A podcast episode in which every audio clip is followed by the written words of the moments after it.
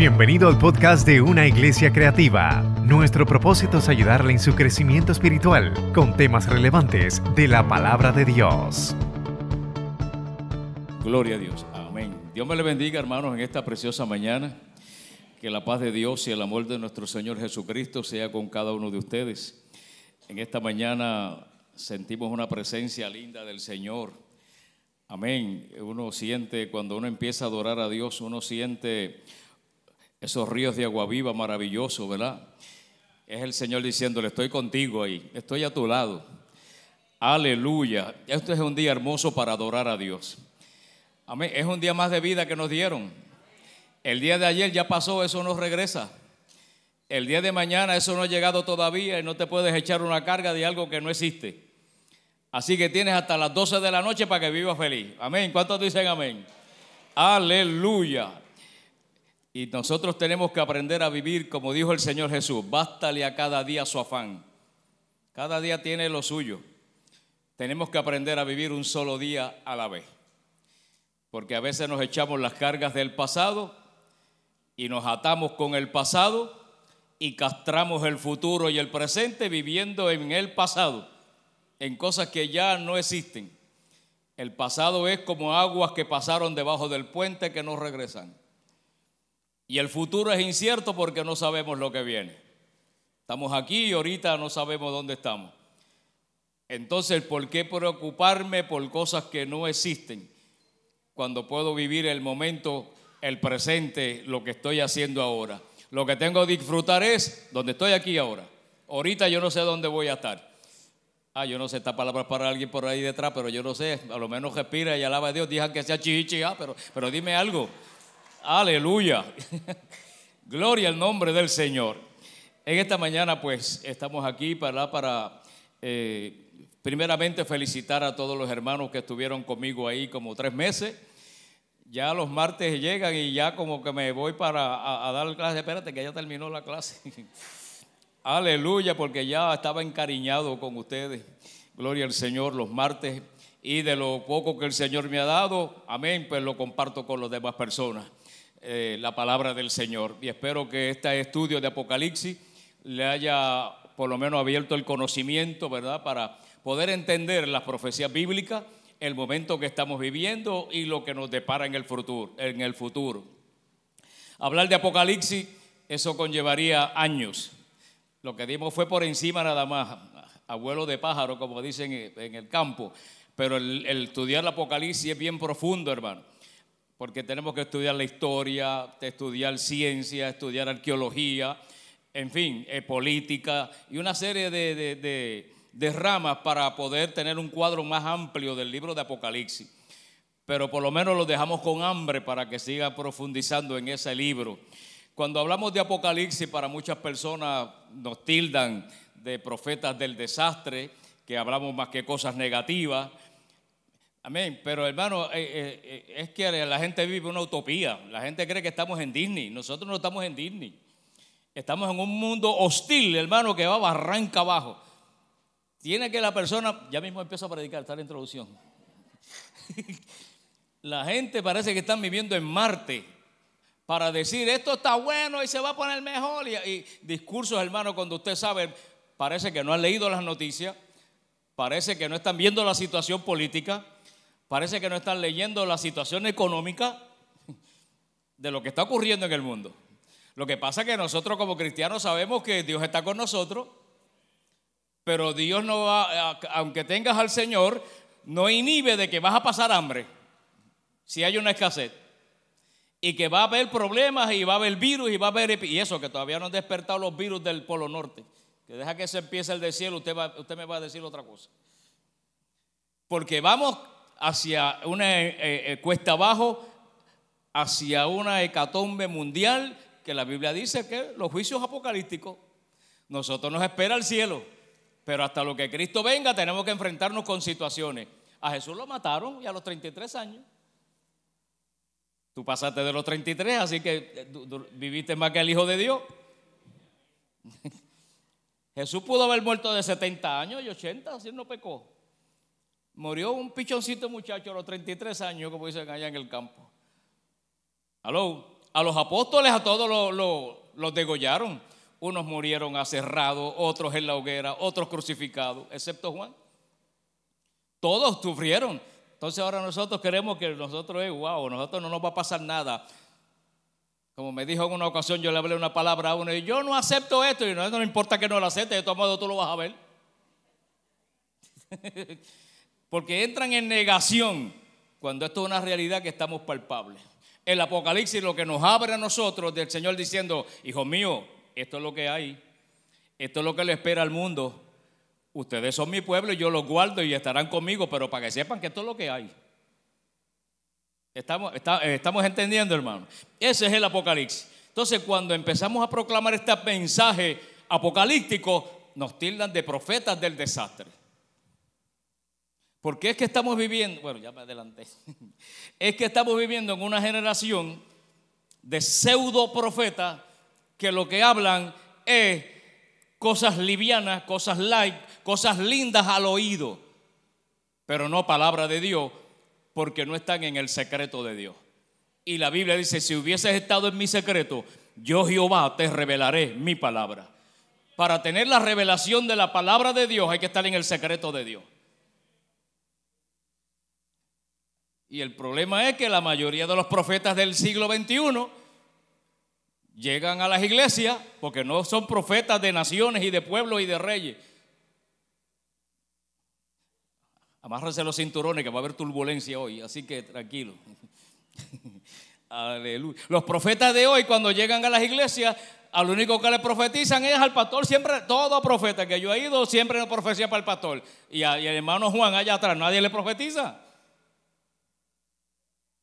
Le profetizan a los del frente, pero a los de allá atrás no. Bueno, vamos a predicar, que están mirándome serio, me apedrea cuando salga, tranquilo. Aleluya. Dice la Biblia, vamos a hablar sobre el tema Maranata. Amén. Maranata. Cuando hablamos de la palabra Maranata, esa sola palabra se encuentra en Primera de Corintios, capítulo 16, verso 22. Es la única vez donde se encuentra esa palabra.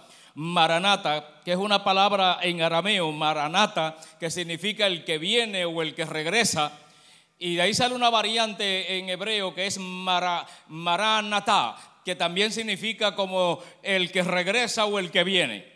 Cuando hablamos y decimos la palabra Maranata, lo que significa es el que viene. Y de ahí es donde sale el, dicho entre el cristianismo, eh, Maranata, Cristo viene. Amén. Entonces, esa palabra donde surge mayormente son de los primeros cristianos.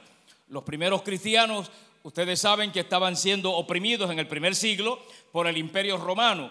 El imperio romano era muy opresor. Entonces, ustedes saben que el único que se le decía Señor era al emperador romano, Curios. Entonces, cuando ahora los cristianos empiezan a decir que Cristo es el Señor, curios, entonces es una ofensa para el imperio y para el César, porque el único Señor es el César. No puede haber otro Señor. Y al ellos empezar a hablar del Señor Jesús, era so pena de muerte, era so pena de tirarlo en la hoguera, o era ponerlo en los coliseos romanos y que la fiera los devoraran, Amén. Decir que César no era el Señor y que Jesús era el Señor era la pena de muerte. Entonces ellos, para poder no expresar esa palabra de eh, Señor, entonces em, surgió la palabra Maranata, el Señor viene. Y lo hacían como una, una palabra de esperanza como una palabra de fortaleza para ellos, para decir en medio de las persecuciones, en medio de las crisis, Él viene, Él viene a buscarnos. Esto se va a acabar un día. Y utilizaban esa palabra maranata. Amén. Que todavía nosotros la utilizamos en el día de hoy. Entonces, cuando hablamos de esa palabra maranata, lo que nos trae a nosotros es consuelo. Lo que nos trae a nosotros es esperanza de que el Señor que un día se fue, un día también va a regresar. Alabado sea el Señor. Cuando nosotros expresamos la palabra maranata, entonces eso lo que eh, trae es luz a nuestro conocimiento de que Él puede venir en cualquier momento. Amén. Y hago un paréntesis, porque si no, tengo problemas. Me acompaña mi amada esposa en esta mañana. Ponte de pie, mi amor, discúlpame. Carmen Ení Rivera, la nena más guapa de Ajunta. Es que yo me empiezo a predicar y me olvido de que existe todo el que está al lado mío, hermano. Aleluya. nosotros tenemos que entender que cuando mencionamos la palabra maranata, viene luz a, a nuestra mente de que Él puede venir en cualquier momento. Entonces, si el Señor viene en cualquier momento, nosotros tenemos que estar listos para cuando Él nos llame. ¿Cuántos están listos en esta mañana? Amén. Y puede ser hoy que el Señor nos llame. Ay, no hubo muchos amenes. Hermano Franklin, yo estoy preparado, pero no apurado. Aleluya. Amén. Tenemos que estar listos para cuando Él nos llame. Y puede ser el rapto de la iglesia pero puede ser que nos vayamos por el canal de la muerte y ya Cristo llegó para nosotros. Amén. Como quiera es bendición. Entonces cada día nosotros tenemos que esperar como si Él fuera a venir hoy. Anhelarlo como si Él fuera a venir hoy. Entonces cuando yo me levanto por la mañana, eso es lo primero que yo hago cuando me levanto por la mañana y despierto por la madrugada, abro los ojos y lo primero que sube a mi mente es, Señor, hoy puede ser el día del encuentro. Hoy puede ser el día que yo me vaya para casa o puede ser el día que tú vengas a buscarme el rapto de la iglesia. Porque cuando vivo todo el día en la expectativa de que puede ser hoy, ¿qué nos garantiza a nosotros que Cristo puede venir hoy a las 4 de la tarde? Que hoy a las 4 sea en el consejo de Dios la fecha que Él iba a venir a buscar su iglesia. Hoy. Pero la gente no piensa en eso. Pero si tú piensas que Cristo puede venir hoy, tú vas a vivir este día santo para Dios porque sabe que Él puede venir a buscarte hoy. ¿Ven la importante de la doctrina, la enseñanza del arrebatamiento de la iglesia? Porque eso te mantiene santo, y ahorita voy a hablar un poco de este punto, te mantiene viviendo una vida recta, porque sabes que Él puede venir en cualquier momento. Por eso fue que Él no dejó fecha establecida, Él no dejó el momento ni el segundo para, para Él venir. ¿Para qué? Para que tú estés apercibido y preparado. Porque si Él dice, yo voy a venir en tal fecha, tal, tal año, tú puedes, ah, pues yo voy a seguir pecando por ahí, tres días antes me convierto a Cristo y el problema es resuelto. Amén. Pero Dios dijo, el día ni la hora nadie lo sabe, para que todos los días parados. Alabado sea el nombre del Señor. Bienaventurado cuando su Señor viniere y os hallare haciendo así, consagrados al Señor. O sea, esto lo hace el Señor para que vivamos vidas continuas en la presencia de Él, esperando ese momento glorioso cuando estemos reunidos en su presencia. Fíjese que Maranata nos recuerda a nosotros que debemos mirar las cosas eternas del Espíritu. Cuando pensamos en Maranata, Cristo viene, esto lo que me hace a mí es buscar las cosas espirituales, no las cosas de la carne. Jesús le dijo a Pedro en una ocasión, Pedro, tú tienes la mente puesta en las cosas de la carne y no en las cosas del espíritu. Miren lo que le dice Jesús. Entonces hay dos vertientes. Usted tiene su mente en las cosas de este mundo, en las cosas carnales, o tiene su mente en las cosas de Dios y en las cosas espirituales. Y el problema no es el, bueno, no es el problema. Pero la situación es que Dios lo conoce, sabe lo que estás pensando. Aleluya. Por eso la Biblia dice, tengamos la mente de Cristo, renovaos en el espíritu de vuestra mente. Yo Jehová escudriño la mente y el corazón del hombre. Así que Dios sabe lo que tú estás pensando a cada instante. Porque tú eres lo que tú piensas. Aleluya. Tú actúas conforme a tú piensas, así tú vas a actuar. Se procesa en la mente y ahí actúas. Tú eres lo que tú piensas. Oh, mi alma adora la gloria del Señor. Entonces tú tienes que tener una mente renovada por el Espíritu de Dios para vivir una vida y un caminar espiritual. Entonces nosotros tenemos que eh, mirar hacia arriba, porque si yo miro hacia abajo, lo que voy a ver es la tierra. Si miro hacia alrededor, voy a ver las cosas terrenales. Pero si miro hacia arriba, voy a ver la pronta esperanza de la venida de Cristo Jesús. Aleluya. A buscarnos a cada uno de nosotros. Entonces, a los que están preocupados en esta mañana aquí, yo le digo, mira, Maranata, Cristo viene, Él regresa, Él viene pronto. Si alguno está en esta mañana ansioso o está eh, enfrentando problemas, mira, Maranata, Cristo viene, el Señor está a la puerta. Amén. Si alguno está pasando por alguna crisis emocional, mira, Cristo viene. Si estás pasando por una enfermedad en esta mañana, hermano, mira, Maranata, Cristo viene. Oh, gloria a Dios. Si estás pasando por situaciones adversas, Cristo viene. Si te sientes triste, mira, Maranata, Cristo viene. Si estás ansioso, mira, Cristo viene. Si estás depresivo, Maranata, Cristo viene. Oh, gloria a Dios. Si estás afligido, oh, gloria a Dios, Cristo viene. Si te sientes sola o solo, mira, Maranata, Cristo viene pronto y todo eso se va a acabar, todo eso va a terminar. Oh, llénate de esta palabra en esta mañana. Maranata, Cristo viene y todo esto se va a acabar. Todo esto va a terminar un día. Estamos viviendo en días de mucha agitación, de agitación social, de agitación económica, de, agitación espiritual. Todas las señales están cumplidas delante de nosotros. Aleluya. Como yo le decía en la clase, hay sobre 522 profecías que nos hablan hasta el arrebatamiento de la iglesia y ya hay como unas 519 cumplidas, según los estudios. O sea que no queda nada. El anticristo ya está por ahí viéndolo nosotros. Todo el andamiaje está hecho. A nivel, a nivel político, los pueblos están en convulsión. China peleando ahí con Taiwán, a punto de ya de meterle mano a Taiwán. Aleluya. Putin allá con Ucrania, ya ha adquirido el 20% de Ucrania, ya lo tiene en las manos. Y eso está latente ahí, todo esto está tranquilo. Eso es poco a poco como un, como un ajedrez, hasta que va a reventar y a explotar. Porque eso lo dice la Biblia. El God ya empezando a resurgir delante de nosotros. Los países están en convulsión, la OTAN por el otro, por el otro lado. La economía está tambaleante. Amén. Los productos subiendo de una manera desorbitante. Los precios iguales, pero los productos suben.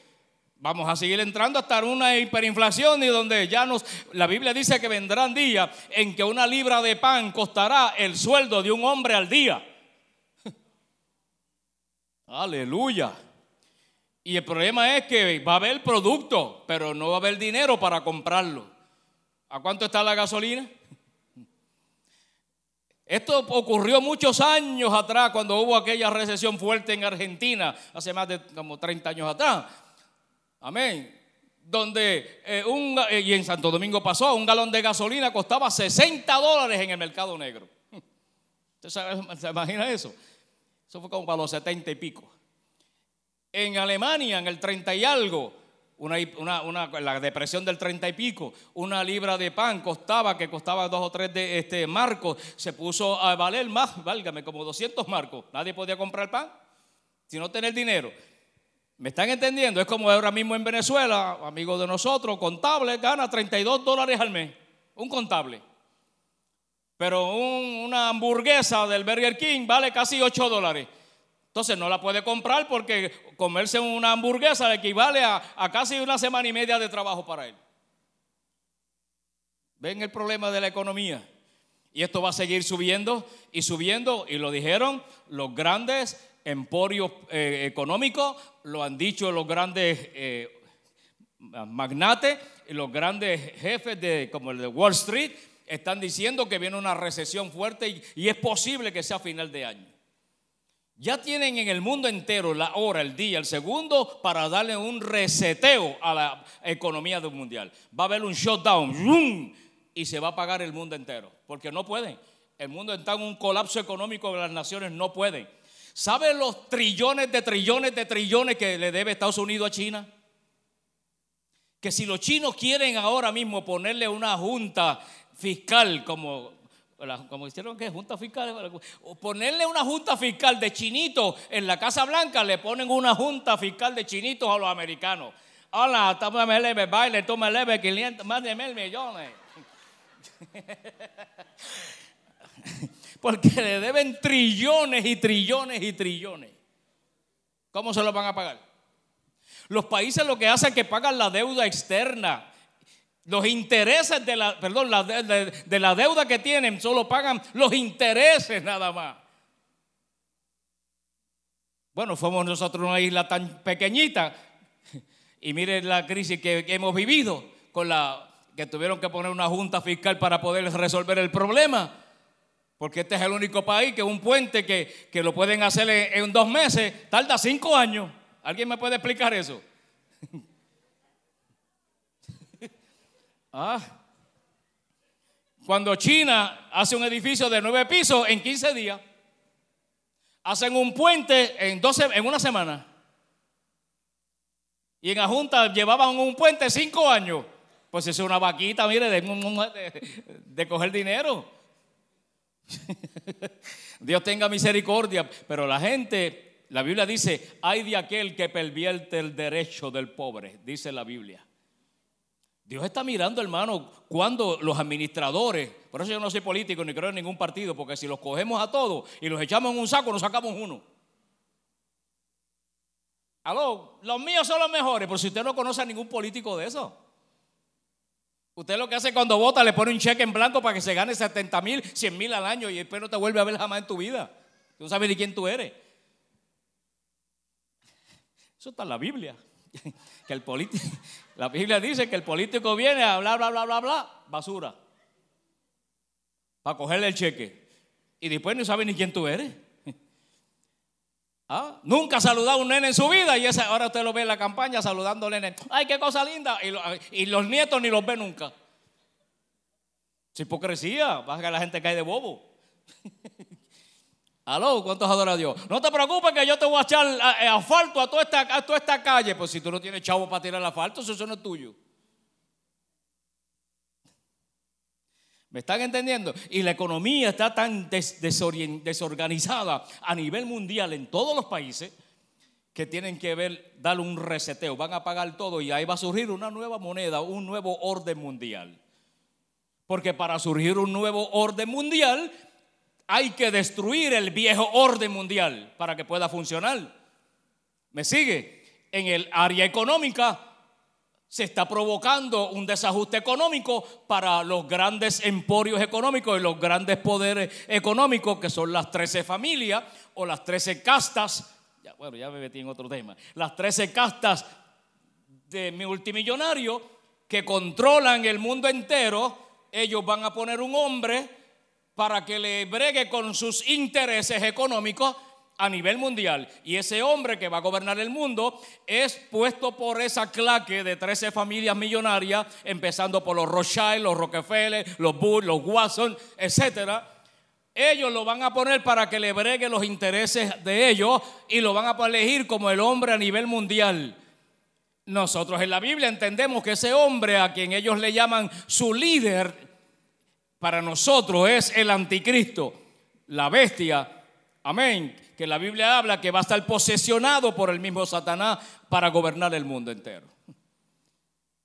Todos los países están pidiendo un gobierno mundial desde hace años, desde que estaba Charles Spack, director de la OTAN, cuando dijo, necesitamos un hombre, sea Dios o el diablo que lo envíe, pero lo necesitamos que arregle la situación del mundo. Pues el diablo se lo va a enviar, que es el anticristo. Los países están buscando un hombre que bregue con el control económico, que bregue con el control del, cambio climático, que bregue con una sola moneda única y que bregue con una religión única. Y que resuelva los problemas y traiga paz. Eso es lo que están buscando en un hombre. Y el Papa ya le ha dicho a ellos, subió a la comunidad económica y le dijo, este es el hombre que ustedes necesitan. Por eso es que la Biblia dice que el falso profeta, el Papa, es el que va a subir al anticristo al plano mundial. Porque tiene autoridad ante las naciones para decir, este es el que ustedes necesitan. Y como lo dijo, entre comillas, el Santo Padre, y cuando él habla, ellos le llaman, cuando habla es cátedra, es cuando el Papa dice que hablan por boca de Dios. Alaba lo que él vive. Ve que estamos más cerca de lo que la gente cree. Estoy dándole así cositas nada más por encima. Eso es para que ustedes sepan que estamos viviendo en un momento de situación, crisis económica, a nivel moral. Hermano, la situación moral, eso da miedo. Miedo. A lo bueno le llaman malo y a lo malo le llaman bueno. Países que ya aprobando como Canadá, aprobando el bestialismo. Oh, gloria a Dios.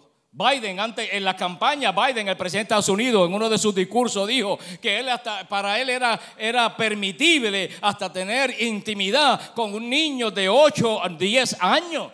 Y eso lo dijo en un discurso. Eso está ahí en los récords, búsquelo. Miren la mentalidad que tiene la nación americana. ¿Aló? Estados Unidos es una nación que va decayendo porque la gente cree que Dios vive en Washington al lado de Biden. Mire, Dios no vive en Washington, Él vive en el cielo. Santo. La Biblia dice Dios que tiene el control de todos los pueblos, de China, de Japón, de Estados Unidos, de todo. Dios tiene el control. Nada se mueve si Dios no da la orden. Y ese es un país que va en decadencia. Uno de los países más perversos es Estados Unidos, pues usted no lo sabía. De satanismo de lesbianismo, de prostitución, de todo lo malo. Bueno, una, una, Sodoma, una Babilonia, Estados Unidos. Aló, ¿cuántos adoran al Señor? Y porque hay gente que dice, no me toque a Estados Unidos. ¿Cómo que no te toca a Estados Unidos? Si eso es un chojo sin vergüenza. Aló. Y yo no soy de ningún partido, por eso yo puedo hablar porque a mí ninguno me paga la comida, ni me paga los préstamos, ni duerme en casa. Pero el que lee sabe lo que yo estoy hablando. Ahora, el que está viendo películas y boberías en Netflix y con el dedo gastado de tanto pasarle el Facebook, pues no sabe lo que está pasando en el mundo. Dale un codazo y están hablando contigo hace rato, Aleluya.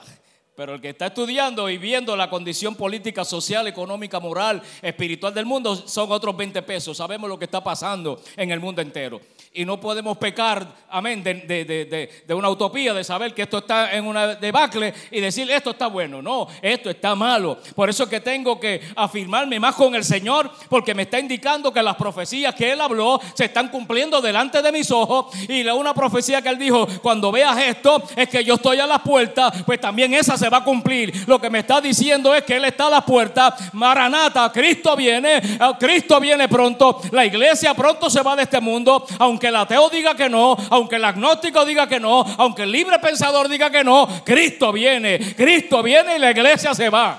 Oh, mi alma adora la gloria de Dios. Santo. Muchos no quieren ni que Cristo venga, pues no se preocupe, quédese en la gran tribulación, eso no es problema mío. Una vez un hermano de iglesia me dice, no, nosotros no vamos a pasar por la gran tribulación. Y yo, pues eso es problema suyo, eso no es problema mío. Usted puede quedarse donde usted le da gana yo voy a ponerme a discutir? para que yo empezara a discutir. No, si la Biblia no es para discutirla, la Biblia es para enseñarla y aprenderla. Y usted cree lo que usted quiera creer. Total, la verdad es absoluta y la verdad se va a cumplir. No hay mejor cosa que el tiempo. Aló. Pero hay gente que no, nos vamos a pasar la gran tribulación. Muchacho, no vienes a la iglesia cuando tienes un catajo, vas a pasar la gran tribulación. Cuando dice que vendrán días que nunca lo ha habido ni lo habrán jamás sobre la tierra. Cuando dice que aún los, dice que aún los cobardes sentirán temor. Aleluya. Dice donde aún los, los, que son los valientes, dice, el valiente gritará y temblará. Esos son los guapos de verdad. Imagínate los cobardes. Eso que recogerlo con pala.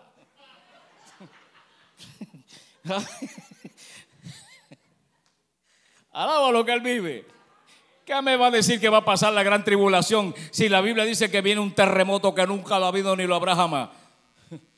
Es con un terremoto 6 y todo el mundo estaba muerto. El miedo, imagínate un, terremoto a 12 o 14 en la escala. Que no queda edificio. Y cuando empiezan a haber bombas nucleares a estallar por todos los sitios. Y empiecen plaga y terremoto y maremoto. Un maremoto, imagínate una ola de, de 2.000 pies de alta, arropando cuánta isla hay. Pues la quiere pasar, pues pásela. Que yo estaré allá arriba mirando para acá abajo el show. Aló, ¿cuántos adoran la gloria de Dios? Porque la Biblia dice, los míos nadie me los toca. Soy la novia del Señor. ¿Cómo el Señor va a dejar que les baraten y le maten la novia allá abajo? Y él mirando acá arriba, mirando de allá arriba. Ay, bendito la novia mía. El diablo le está dando fuerte allá abajo, le está dando duro. Mira para allá, los está matando a todos. Dice, los míos nadie me los toca. El que me toca unos pequeñitos es como si me tocara la niña de los ojos, es como si le metieran el dedo en el ojo, que le molesta. Así es cuando tocan a un siervo del Señor o a un hijo de Dios, Satanás, o un enemigo viene a tocar a un hijo, un hijo de Dios. Eso molesta a Dios, irrita a Dios. No me lo toque, que él es propiedad mía. Yo di mi sangre por él, él vale mucho. oh, santo Dios. Porque Cristo murió por ti en la cruz del Calvario. No solo para perdonar tus pecados. Él murió en la cruz del Calvario, ¿sabes para qué? Para decirte a ti cuánto tú vales. Aleluya. Y Él dio su vida. Mira si tú vales mucho para Él. Te puso en el sitial del valor que tú, aleluya, vales para Él. La propia vida de su propio Hijo ante la presencia de Él. Mira el valor que el Padre te dio a ti. Aleluya. ¿Cuántos adoran la gloria del Señor? Él murió para decirte cuánto tú vales, lo grande y precioso que eres ante los ojos del Padre. Alabado sea el nombre del Señor. Cuando hablamos de Maranata, hay un texto muy importante y termino porque no voy a coger mucho tiempo. Primera de Tesalonicenses 5:23 es un texto que, me, que, es de mi favorito Dice, y el mismo Dios de paz os santifique por completo, espíritu, alma y cuerpo, para que sean hallados que irreprensibles, que nadie te pueda reprender, en el día de la venida de nuestro Señor Jesucristo. Ese texto es poderoso, escúcheme bien. Ahí está diciendo que tienes que vivir una vida de santidad en cuerpo, alma y espíritu. ¿Para qué? Para que seas hallado irreprensible. Que no te reprendan, que no te encuentren falto en el día de la venida del Señor. Entonces, este tema de la santidad es bien importante porque Hebreo capítulo 12, verso 14 dice, buscar la paz con todos y la santidad sin la cual nadie verá a Dios.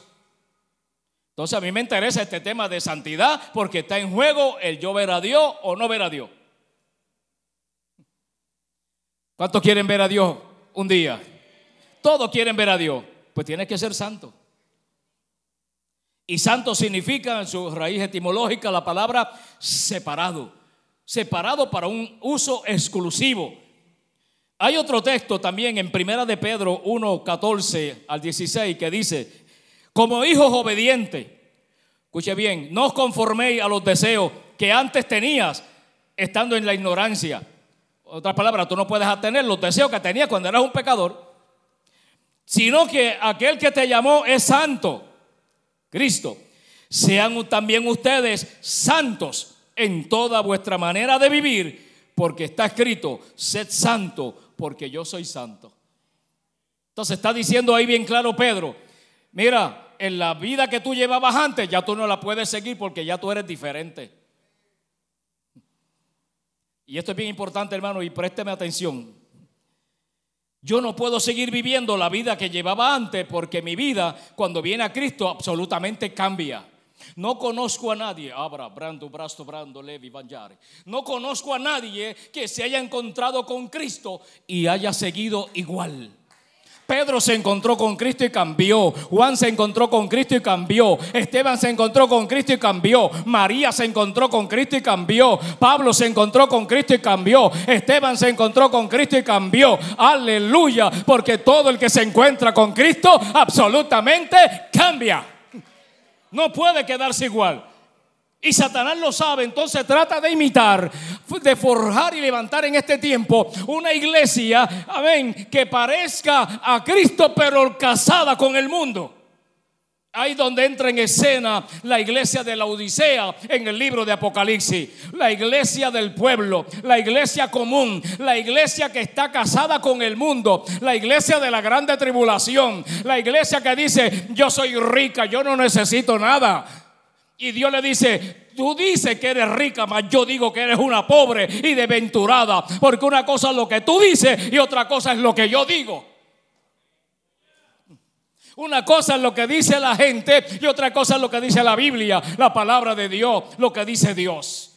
Y hoy la Dios, hermano. Hoy la gente quiere vivir conforme a su mentalidad, conforme a sus caprichos, conforme a su corazón y no conforme al espíritu de Dios. Y hacer la voluntad de Dios es un proceso de todos los días. Y hay momentos en que Dios dice no.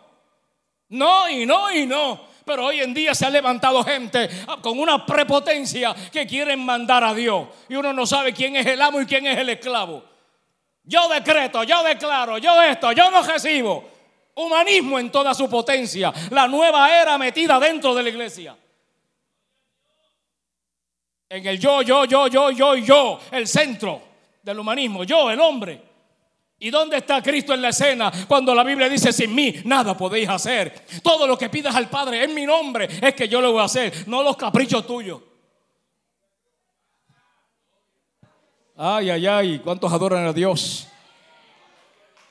Pero estamos viviendo en esa generación donde esta es una mezcla de mundo con prepotencia y echando a Dios a un lado. Y ya Cristo no está en la ecuación. Si no, yo ordeno, en estos días estaba viendo uno así por casualidad, yo ordeno a los ángeles. ¿Quién le da orden a los ángeles si ningún ángel obedece direcciones de ningún humano? Los ángeles son movidos por el Espíritu Santo de Dios bajo direcciones del Padre, nada más. ¿Aló? Fue el mismo Jesucristo y el Padre le dijo, no Señor, Padre, pasa de mí esta copa, no como yo quiero, sino como tú quieras. Yo no quiero morir, yo no quiero irme mañana allá abajo a morir en esa cruz. Y el padre le dijo, no señor, a usted le toca ir allá abajo. Aleluya. Y si fue el padre le dijo no a Jesús, no te lo va a decir a ti. Señor, es tu voluntad que me vaya para Orlando a vivir, pero ya tengo las maletas en la puerta. Mira, ¿cuándo salimos?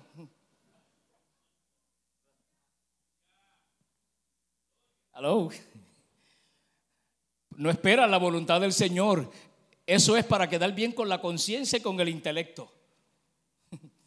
Aleluya. Pero no en la perfecta voluntad del Señor. Escuchaba un testimonio de un pastor que iba para Estados Unidos a predicar una campaña. Se levantó una profeta, una viejita, le dijo, el Señor te dice que no vaya a esa campaña porque no es de Dios, quédate aquí. No es el momento de ir a ese lugar. Él no le hizo caso. Y la profeta le dijo, si tú vas a ese lugar, vendrás en un ataúd. Al mismo pastor, así, la sentencia fuerte. Pastor no hizo caso. Ah, con su prepotencia se fue a dar la campaña. Predicó, se enfermó, tuvo que estar dos semanas en Estados Unidos y murió allá. Lo trajeron en un ataúd, tal como Dios se lo había dicho. Por desobediente. Porque todavía Dios habla. Aleluya. ¿Cuántos adoran la gloria de Dios? Santo. Entonces la santidad es importante. ¿Por qué hay que hablar de la santidad? Primero, porque la Biblia lo dice. Segundo, porque en ello está el llover a Dios o no. Y tercero, para estar listo para el arrebatamiento de la iglesia en santidad. ¿Qué es la santidad? La santidad es la suma total de una vivencia diaria en el Espíritu. Esa definición me la dio el Señor hace como 22 años, como a las 3 de la mañana que estaba yo meditando en ese texto y vino esa palabra de Dios y la, escribí y nunca se me ha olvidado. Cuando le dije, Señor, ¿qué es la santidad? Y ese espíritu oía mi mente cuando me dijo eso. La santidad es la suma total de una vivencia diaria en el espíritu. En otras palabras, todos los días, desde que te levantas hasta que te acuestas, vive santo para mí, separado para mí. Amén. Porque la santidad no es una palabra, la santidad es un modo de vida. Es un caminar con Dios. Aleluya. En todas las esferas de tu vida, ser santo. Oh, mi alma adora la gloria de Dios, porque sin santidad nadie verá al Señor. La santidad no es una opción, la santidad es un mandamiento. ¿Para qué? Para, para nuestro bienestar.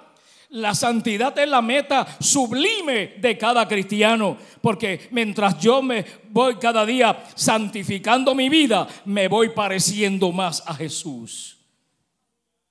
Hasta el grado que el apóstol Pablo dijo, ese titán, ese coloso, Pablo, nada vivo yo, sino que Cristo vive en mí.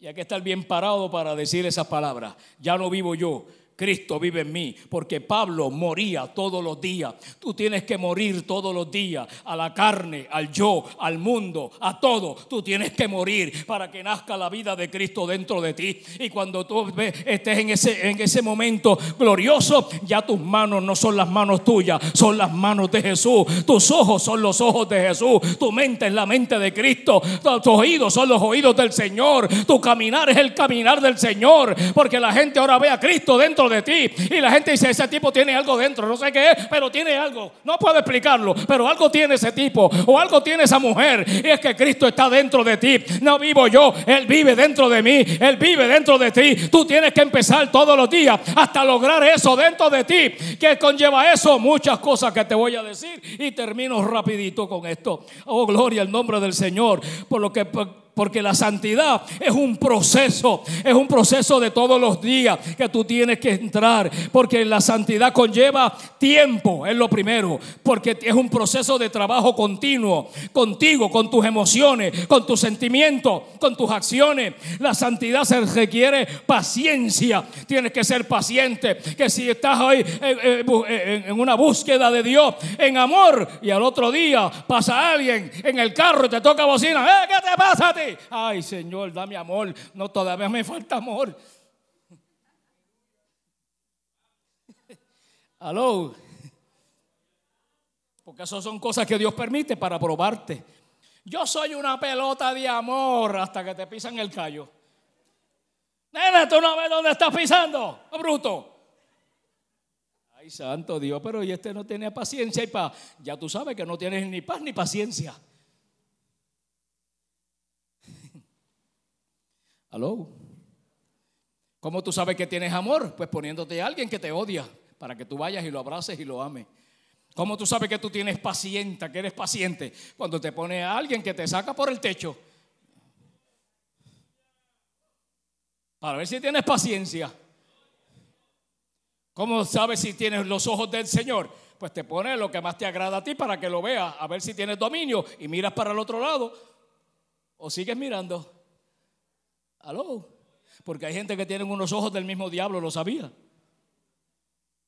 Estaban dos hermanos allá en la junta haciendo trabajo personal un sábado cerca de la plaza.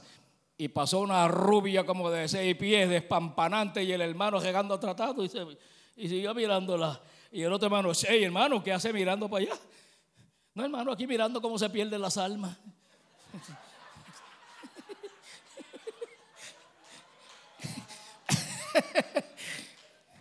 Porque hay gente que son tan carnales, hermano, que le buscan las cinco patas al gato y tanto le soban el rabo hasta que dice que es una pata.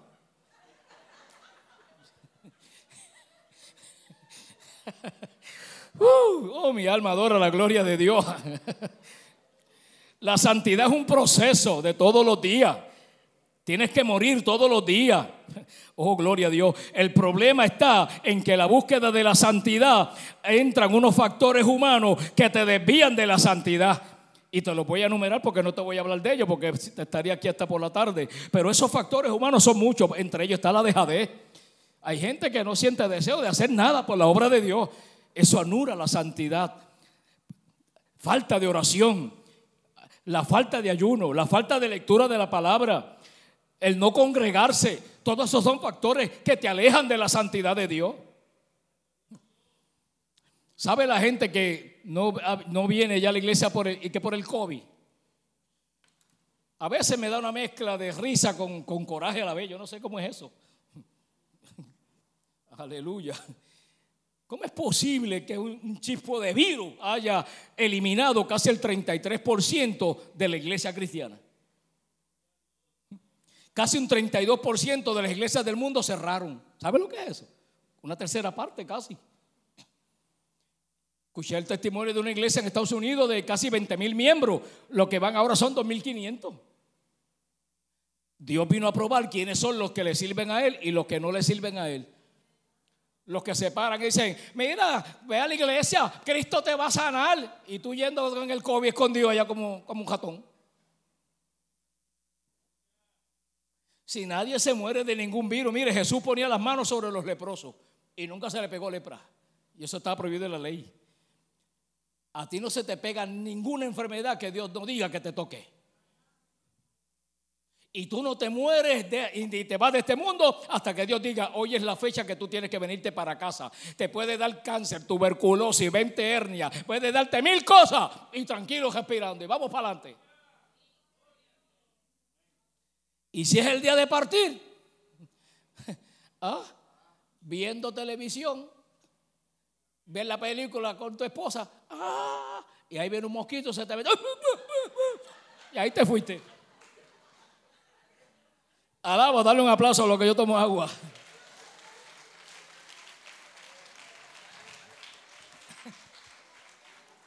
Y viendo a Netflix, se te metió un mosquito, una mosca, y te atragantaste y te fuiste ahí un paro respiratorio, porque te quedaste.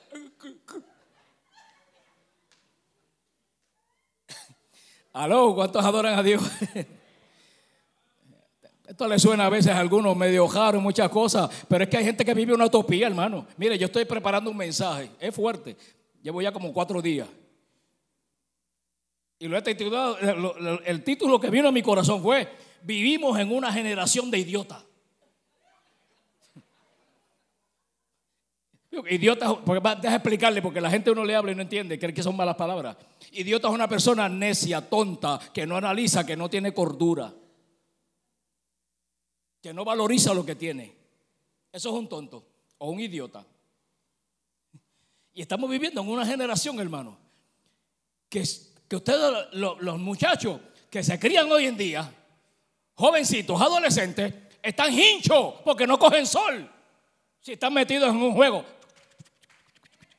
Viene la comida. Y otro